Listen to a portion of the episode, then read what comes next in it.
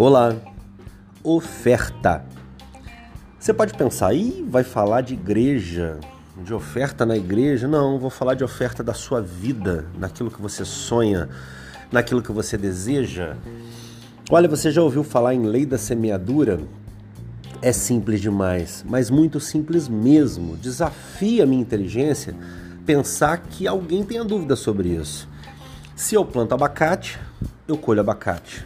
Se planto manga, colho manga. E assim vai. E aí eu te pergunto: não planto nada, colho nada.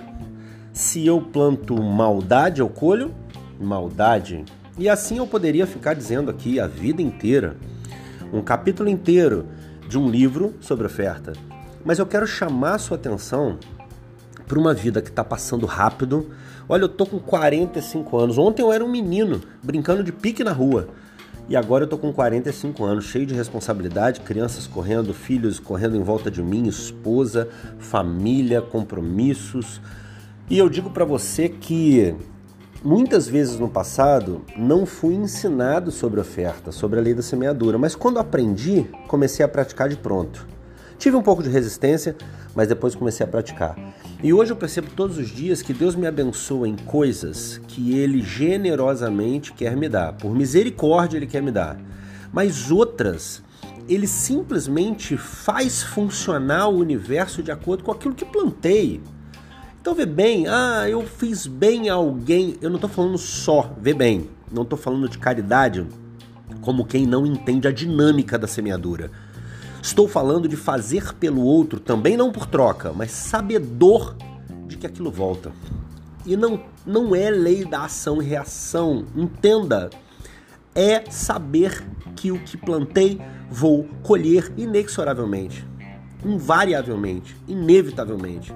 Não tem outro caminho.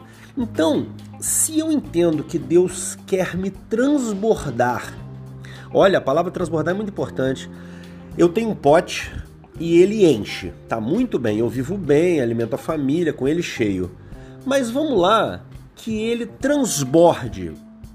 Você não acha que se transbordar eu perco o controle e alguém em volta vai pegar? É, faz sentido, né?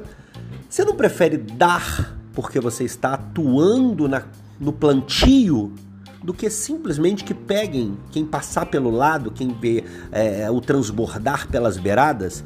Então vamos usar a inteligência.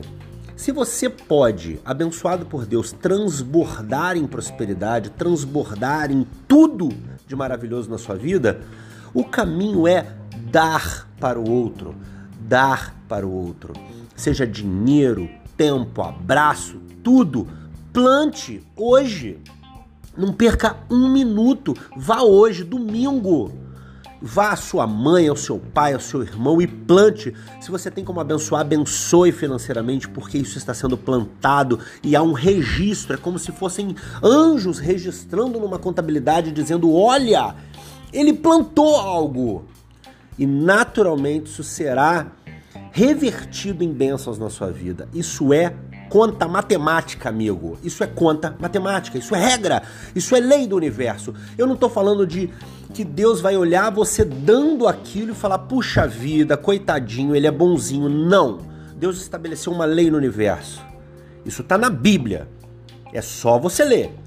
Existe uma lei da semeadura. O que você planta, você colhe. O que você está esperando para o seu plantio de hoje. Tá bem?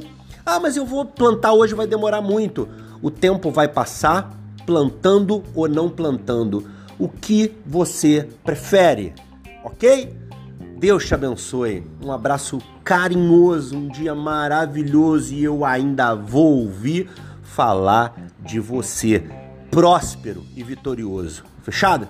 Um abraço. Tchau, tchau. Luciano de Paula aqui.